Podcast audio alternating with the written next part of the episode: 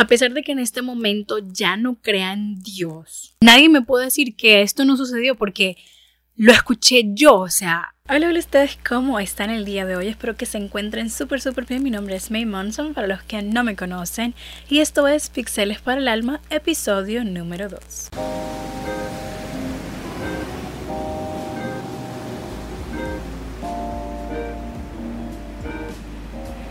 Espero que tengan listo su snack, su refresco, su mente y su corazón bien abiertos porque este episodio va a estar muy interesante. Y como les decía en el episodio anterior, para mí las posibilidades de salir del país eran prácticamente nulas. Porque en aquel, en aquel momento ustedes yo no tenía absolutamente nada para que me ayudara a salir del país. O sea, no tenía nada. No tenía trabajo, no tenía dinero, no tenía no tenía bienes, no tenía un carro, no tenía una casa, no tenía absolutamente nada, ni siquiera para ir a un banco y poder pedir dinero prestado. No tenía absolutamente nada, ni mi mamá tampoco. O sea, no teníamos nada, ni ella ni yo, nada que pudiera ayudarnos a que yo pudiera salir del país. En aquel momento, ustedes de mi vida, me sentí tan confundida, ustedes. Era como que yo estaba en un bosque perdida sin saber qué hacer. O sea, así literalmente me sentía. Y me sentía más presionada ustedes porque mi mamá estaba en un proceso de residencia que ella tenía que venirse, a los, que tarde o temprano ella se iba a venir a vivir a los Estados Unidos. Y yo sentí en aquel momento de mi vida que cuando mi mamá se viniera, yo me iba a quedar sola, o sea, me iba a quedar huérfana, así sentía yo. A pesar de que tenía mi familia, tenía mis primas, mis tías, pero también tenía mi hermana, ya que estaba casada y su hija, y yo me sentía como como huérfana, así literalmente cuando ella se viniera. Recuerdo ustedes que en aquel momento yo tenía una necesidad por tomar una decisión de qué hacer para poder salir del país. Era como que algo que, que me estaba llamando, que necesitaba salir del país. Era algo muy extraño que me estaba sucediendo. Entonces recuerdo ustedes que en ese año yo conozco a un muchacho que en el futuro se hizo mi amigo. Y este muchacho, eh, su trabajo era irse embarcado.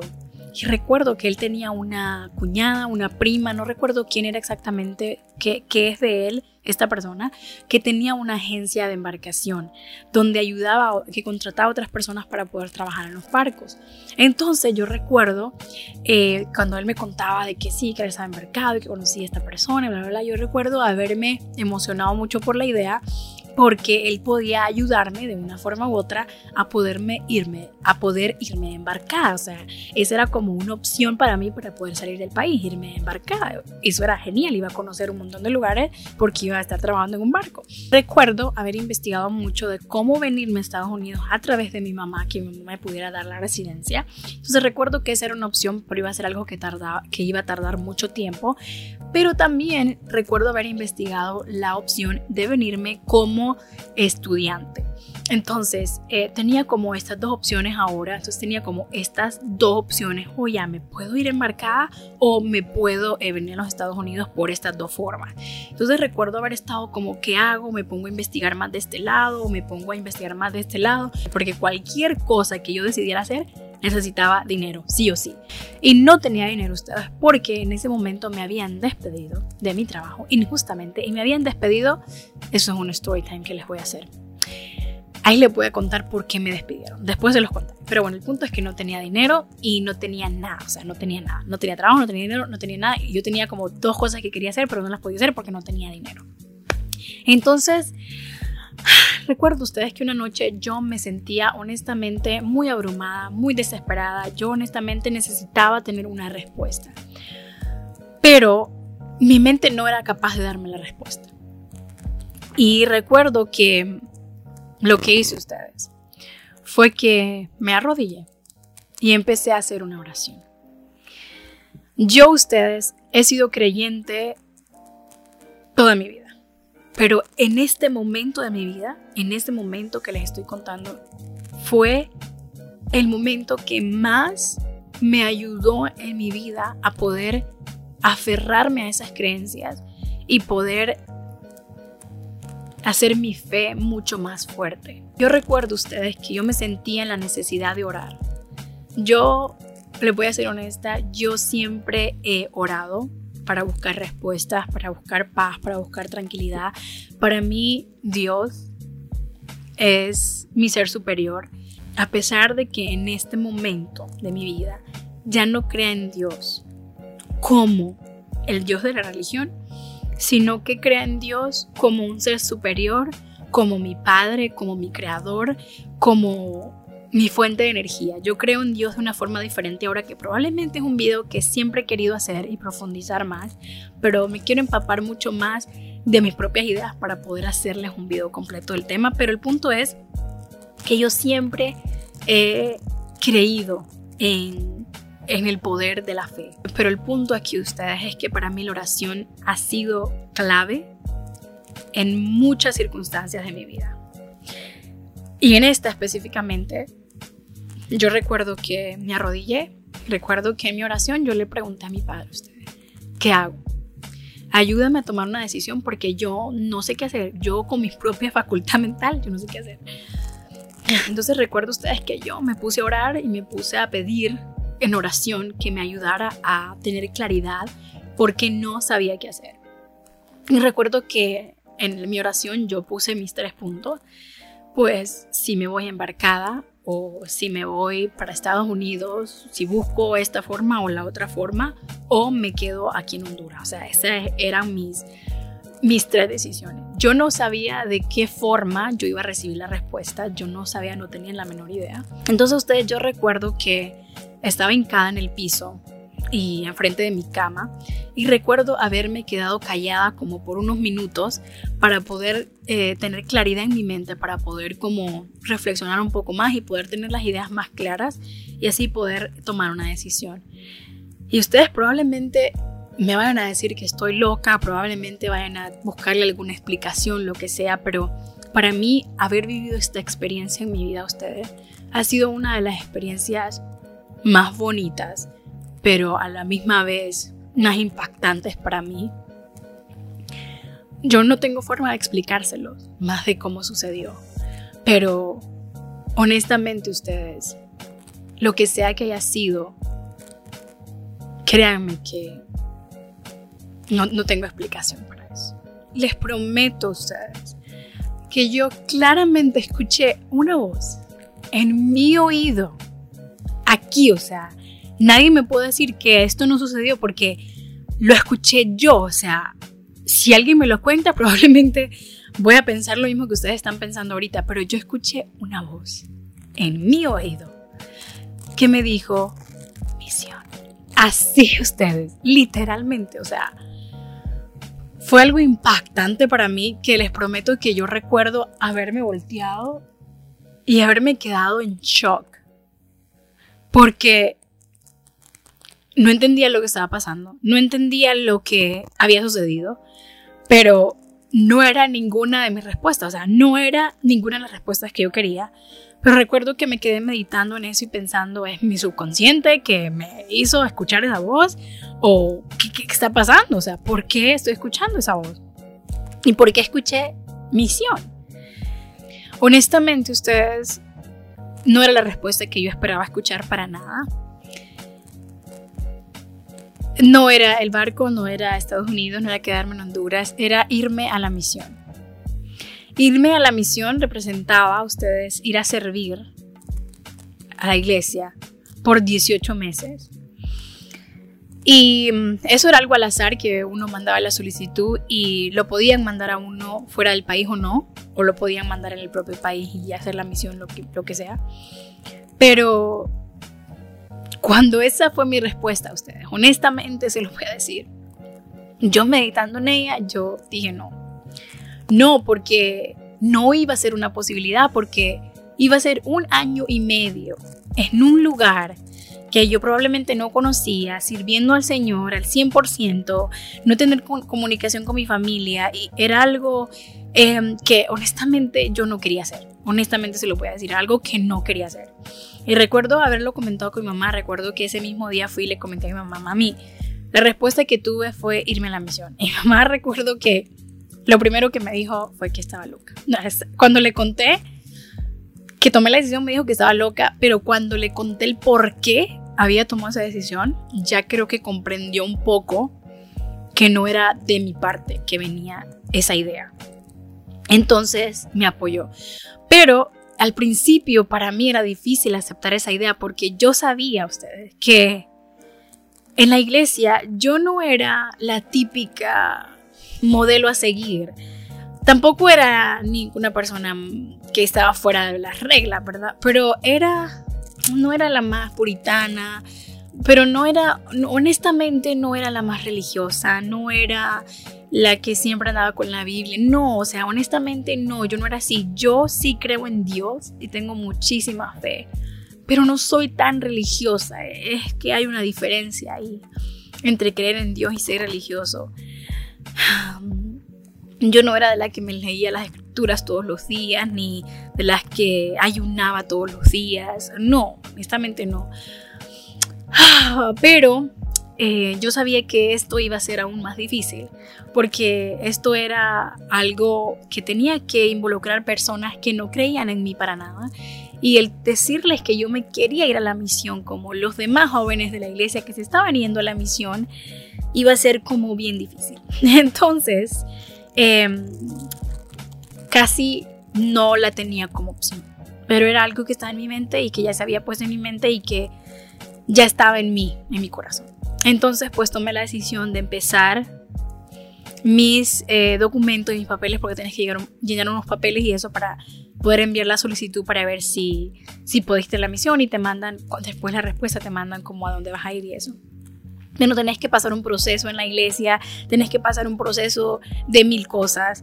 Y honestamente yo no quería lidiar con eso porque esto ya iba más allá de, solo el tener la decisión de ir a un lugar, era ya involucrar más personas, involucrarme a mí espiritualmente, eso significaba tener que ir a la iglesia todos los domingos, implicaba eh, tener que probarle a otras personas que yo era suficientemente capaz de ir a la misión y de poder predicar el Evangelio a otras personas.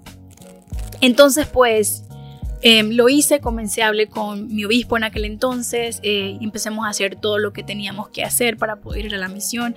Fue un proceso un poco difícil por las críticas y por los comentarios de la gente, que eso uno nunca se va a librar, pero era difícil el comentar, el comentar y el que simplemente dijeran es que no es algo que vos debes de hacer. Recuerdo que cuando se lo dije a mi mejor amiga, casi se rió de mí en la cara porque era algo que sabía que ninguna de las dos iba a poder hacer y menos yo. Pero mi prima recuerdo que ella sí me apoyó mucho en esto, porque ella también lo hizo, ella se fue a la misión después que mí.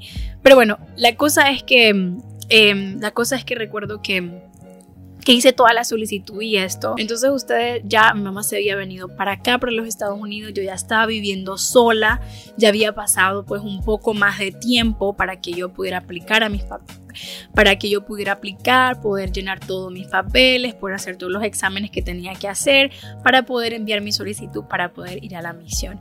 Recuerdo que pasan unos cuantos meses, yo estoy tratando de hacer lo mejor que puedo para poder prepararme para ir a la misión. No me estaba preparando al 100% ustedes porque yo soy de las personas que hace todo a la última hora. Em, entonces, hasta para eso, hasta para la misión, a la última hora digo, bueno, ya cuando me falten unos dos meses me preparo y todo va a estar bien. Pero el ir a la misión también implicaba muchas otras cosas, implicaba también dinero, obviamente, porque tenía que comprar cosas, tenía que comprar ropa, tenía que comprar escrituras, tenía que comprar zapatos, tenía que comprar cosas de lluvia, lo que sea. Tuve mucha ayuda de muchas personas. Recuerdo que mi mamá también ya, ve, ya estando aquí en los Estados Unidos me ayudó mucho a comprar algunas cosas, a comprar las cosas que necesitaba, la ropa, los zapatos, la mochila y un montón de cosas más que, que necesitaba para irme a la misión. Ya cuando eh, mi llamamiento regresa o mi carpeta regresa con una respuesta, yo obtengo el llamamiento de servir una misión a tiempo completo para eh, Buenos Aires, Argentina Sur. Cuando yo recibo ese llamamiento, ustedes, yo estaba muy emocionada porque Argentina es un país precioso. Me había visto todas las novelas de los argentinos y me encantaba el acento, o sea, a mí me encanta el acento argentino y me hacía mucha ilusión irme a Argentina. Entonces, cuando ya supe para dónde iba y todo, ya me emocioné, ya me empecé a preparar aún más.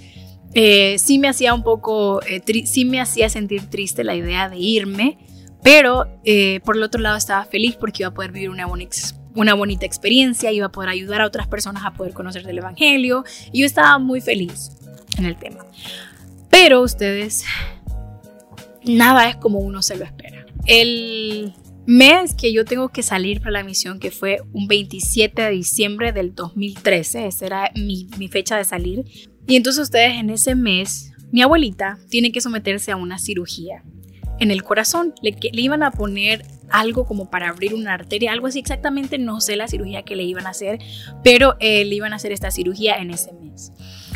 Para ponerlos más en contexto ustedes, mi abuelita para mí, en lo personal, para mí mi abuelita es un ángel, para mí mi abuelita es una guerrera, a mi abuelita yo siempre la he visto como, como un ser de amor impresionante, o sea, el amor que esa señora me tiene es impresionante. O sea, el, amor y el sacrificio y todas las cosas bonitas de esta vida, yo las miro en ese ser humano, porque es que sus ojos expresan un amor indescriptible, indescriptible.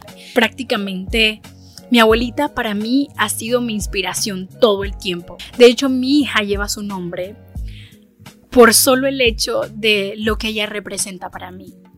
Ese ser maravilloso. Entonces, cuando yo me doy cuenta, obviamente, que mi abuelita va a someterse a esa cirugía, pues ya empiezo como a ponerme un poco nerviosa porque ella ya es una persona adulta y eh, se va a someter a una cirugía del corazón, entonces ya uno se pone como un poco temeroso. Pero em, ella fue a la cirugía en ese mes, salió todo bien. Recuerdo que los doctores dijeron que su corazón iba a estar muy fuerte por el resto de los, por los siguientes 10 años y pues ella salió de la cirugía completamente bien. Pero a los días de haberle hecho la cirugía, mi abuelita se pone mal, se pone bien grave y la tienen que ingresar en el hospital. Y recuerdo que ella estaba bien malita en el hospital, ustedes estaba em, pasando un momento bien difícil y honestamente ustedes, yo en este momento ya me faltaban que sí unos días para irme para la misión. Y yo recuerdo que yo en mis oraciones decía, Padre, yo no me puedo ir a la misión si mi abuelita está en el hospital porque no voy a poder hacerlo, va a ser muy difícil para mí sentimentalmente poder irme, me estoy yendo de mi país y encima que mi abuelita esté en el hospital con esa preocupación, esa angustia, no voy a poder hacerlo, no lo voy a poder lograr. Entonces yo recuerdo que en mis oraciones yo pedía que ella estuviera bien, que estuviera sana, que estuviera saludable, porque yo quería irme con el corazón tranquilo de que iba a estar bien. Recuerdo ustedes que eh, el 25 de diciembre mi abuelita y yo hicimos un FaceTime. Me acuerdo que ella estaba en el hospital, pero ella estaba feliz, ella estaba bien, ella estaba bien bonita, ella estaba súper bien. Ese 25 de diciembre del 2013. Yo recuerdo que pues ya ella salió y todo, yo me iba el 27 de diciembre, el 26 otra vez hablé con ella porque yo me iba muy temprano en la mañana el 27 y iba a perder ahí toda la comunicación. Entonces yo hablé con ella el 26 por teléfono, todo estaba muy bien, de hecho ese día a ella la estaban dando de alta, entonces ella se fue para la casa y todo, todo muy bien ustedes. Una vez que pues yo me voy para Guatemala primero porque tenía que hacer un entrenamiento de una semana. Recuerdo mucho ustedes que en esa semana fue una semana de aprendizaje al 100%, conocí a mucha gente muy maravillosa, conocí a mi compañera que hasta el momento siento que ha sido una persona muy importante en este proceso. Em, recuerdo que toda esa semana yo siempre tenía como mi angustia de, de, cómo está mi abuelita y eso, pero recuerdo haber eh, intercambiado correos con mi hermana el lunes y mi, hermana me contaba que mi abuelita estaba muy bien, que lo estaba haciendo muy bien, que ella se estaba recuperando, que ella estaba en la casa, que todo estaba muy bien. Y entonces, pues obviamente eso me hacía sentir a mí súper feliz porque ya estaba bien y entonces eso me tranquilizaba a mí porque ya estaba bien. Pues en eso ustedes eh, llega el 7 de enero, que ya pasa como una semana y ese día ustedes precisamente yo tengo que salir de Guatemala a Argentina. Entonces recuerdo ustedes que vamos en el avión y eso. Y yo recuerdo ustedes estar haciendo un video, haciendo un blog para mi abuelita y para mi mamá y mi tía. Y yo en el vlog, ustedes voy grabando las nubes y les voy contando eh, que todo lo que he vivido y esto, y les estoy diciendo, recuerdan de la cámara que mi madre me regaló. Bueno, esa cámara me la llevé y iba haciendo vlogs con esa cámara y iba mostrándole las nubes, iba hablando con ella y les digo, ay, cuando ya miren este video lo van a ver en el televisor así grandote y van a ver las nubes y que no sé qué. Y yo súper feliz en el, en el, en el video y por un segundo ustedes como que me entró una angustia bien fea, bien fuerte. Y en el video yo me pongo a llorar, me pongo triste y recuerdo que apagué la cámara. No tengo ese video, ustedes créanme que daría todo por tener esos videos conmigo. Recuerdo que apago la cámara y me empiezo a sentir súper triste, súper triste. Y recuerdo que le digo a mi compañera que no era mi compañera sin nada, sino que era otra hermana. Le digo, hermana, me siento súper triste, no sé qué está pasando, me siento triste, muy triste. Y me dice ella, no se preocupe, hermana, es normal, eh, ya se está alejando más de su casa. Y entonces eso la hace sentir más triste porque íbamos para Argentina ya. Entonces, eh, recuerdo que hicimos una escala en Panamá. Y cuando hicimos la escala en Panamá, recuerdo que yo me angustié más y tuve la necesidad de hablar a mi casa, ¿verdad? Entonces recuerdo que agarré eh, a mi compañera y le decía, compañera, déme el chance de poder hablar con mi familia, yo necesito saber cómo está mi mamá, cómo está mi abuelita, yo necesito saber. Y mi compañera, pues obviamente ella era muy apegada a las reglas. Una de las reglas es no contactar a tu familia por ninguna razón, a menos que no sea autorizado por un líder o em, que no sea eh, por alguna emergencia. Entonces, mi compañera me dijo, no compañera, no le voy a dar permiso, no vamos a poder ir juntas. Entonces ella me decía, no compañera, no vamos a poder hacerlo. Recuerde que eso va contra las reglas y no quiero empezar a romper las reglas eh, en los primeros días de mi misión. Así que no compañera, y yo muy enojada obviamente porque mi compañera no me dejó llamar a mi mamá.